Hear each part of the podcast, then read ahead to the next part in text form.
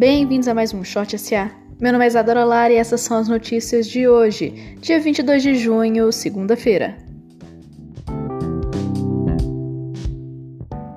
O presidente da Câmara, Rodrigo Maia, diz que não só é a favor da prorrogação do auxílio emergencial, como diz que ela deve ser feita o quanto antes. Ele diz ser a favor que os 600 reais sejam pagos por mais dois ou três meses.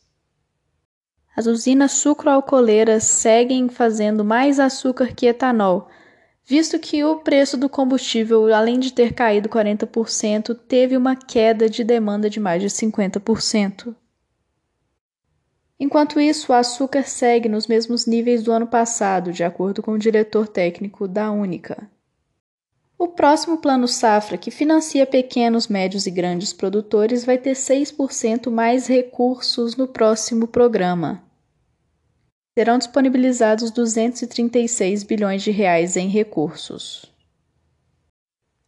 O setor de transporte marítimo teve um ritmo de crescimento esse ano entre janeiro e abril, ao contrário dos demais setores durante a crise transporte entre portos do mesmo país teve um aumento de 11,3%.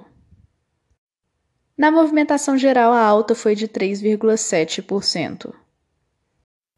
Vamos para as notícias internacionais.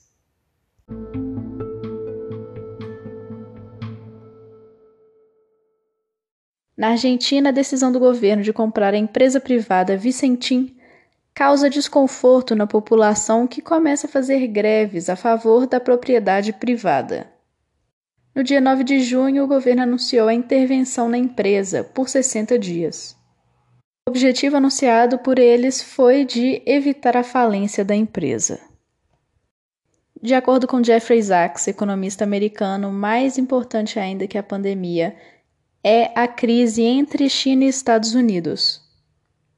De acordo com o economista, o mundo está indo para um momento sem liderança fixa, em que as duas economias vão lutar pelo poder.